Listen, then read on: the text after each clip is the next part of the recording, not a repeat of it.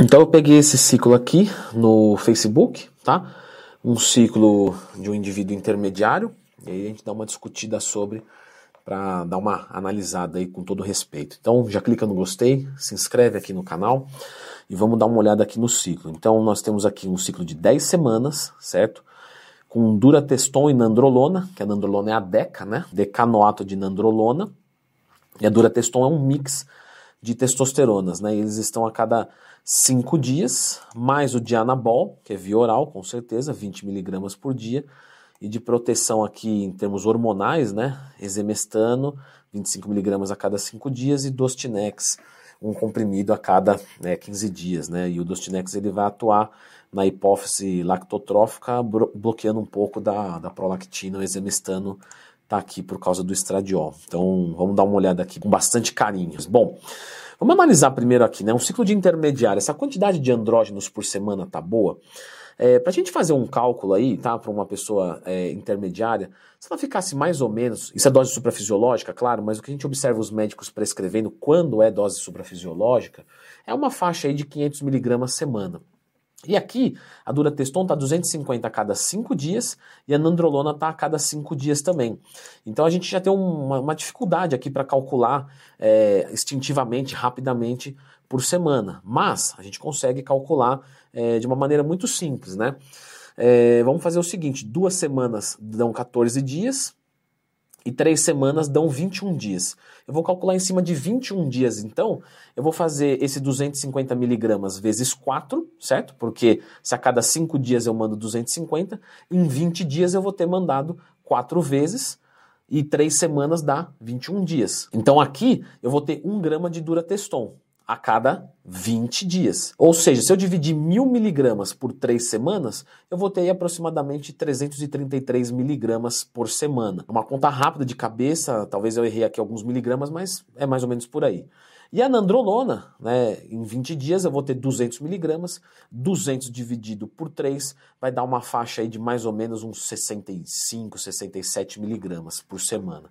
Então a gente está falando aqui de ter mais ou menos 400 miligramas de andrógenos por semana via injetável, né? Então essa quantidade aqui não está nada exagerado. Leandro, então eu posso fazer o meu ciclinho já? Não pode fazer nada, porque isso aqui você só consegue com orientação médica. Ah, Leandro, você vai ficar cagando regra aqui pra gente, né? Coisa chata. Não, não é não. Eu vejo, né, conversando com alunos da consultoria, e até mesmo comigo mesmo, assim, para não dizer que eu só falo dos outros, o cara, quando ele é, é, quando ele não conhece nada, ele morre de medo, e eu, eu vou te falar, é muito bom, é a melhor época que tem, porque tem que ter medo mesmo. Quando a pessoa vem construindo um pouco de conhecimento, então sei lá, Leandro, eu comecei a ver uns vídeos seus na internet procurando Leandro Twin mais tema. Agora é o perigo, porque ele teve a iniciação no mundo, mas ele não se aprofundou. Então ele acha que sabe tudo. E ele acha que sabe tudo e não tem medo. Quando ele estuda mais ainda, por exemplo, aí vou fazer um jabazinho. Leandro, eu comprei o seu curso de esteroides, muito legal, e agora eu tenho medo de novo. Então você tem o leigo total e quem domina bastante tem medo. O cara que domina superficialmente, esse é o cara que não tem medo. É o cara que vai comprar esteroide underground, acha que sabe montar o ciclo e é o que mais se ferra. Porque esteroide é igual andar de moto. Perdeu o medo, você vai cair certo? Mas aqui está mais ou menos então 400 miligramas semana, ok? Não é nada exagerado para um intermediário. Agora, esse de anabol aqui, 20 miligramas por dia, a gente está falando de 140 miligramas por semana. Então, a gente somando aí as cargas dos três andrógenos, a gente está falando de mais ou menos 550 miligramas. O que, que acontece, pessoal? É, eu estou calculando aqui miligrama de andrógeno, só que a gente tem que lembrar que tem potências diferentes. Então, o dianabol, ele tem uma potência muito alta, miligrama por miligrama. Ele é uma droga bastante é, complicada, bastante tóxica para o fígado, faz mal para o estômago. Até que você vê atleta profissional que fala, meu, eu prefiro nem tomar muito oral, porque depois não consigo comer, o fígado né, sobrecarrega demais. Então, assim, 10 semanas de Dianabol, 20mg por dia, não acho legal, tá? Acho isso aqui bem exagerado, mas eu vou respeitar quem montou, porque de repente foi um médico e tem um objetivo específico, a gente não, não sabe. Às vezes o pessoal manda para mim lá no Instagram, na caixinha de perguntas, né, que eu abro todo dia, tá aberto lá agora, me manda a sua. Ó, oh, Leandro, meu médico prescreveu isso, o que, que você acha? Eu falo, não tem como eu saber, porque o cara tem muito mais dados do que eu, sabe? Não é, não é má vontade aqui, não dá. Bom, aqui tem um exemestano, que é para controle de estradiol, porque essas drogas tendem a aumentar o estradiol, e temos 25 miligramas a cada 5 dias. O exemestano, ele é uma droga diferente do anastrozol, ele é mais forte, então o uso tem que ser muito mais cauteloso. É, dependendo num, num, protocolo desse aqui, nem precisa usar nada de inibidor de, de aromatase, né? Mas, de novo, é aquilo lá, a gente não conhece o indivíduo. Então, de repente, é um indivíduo que já está aromatizando um pouco mais fácil, vem de um outro protocolo, né? A gente não tem como saber exatamente. De repente, o médico dele já conhece e prescreveu aqui e tá ok. Assim, não acho que está nada fora da realidade, mas também não não acho que é imprescindível isso num protocolo, em todos os protocolos. Então a gente teria que ver isso aqui melhor. E o Dostinex é porque, né, em tese, a nandrolona aumenta a prolactina e o Dostinex inibe a hipófise lactotrófica e com isso você consegue diminuir um pouco da prolactina.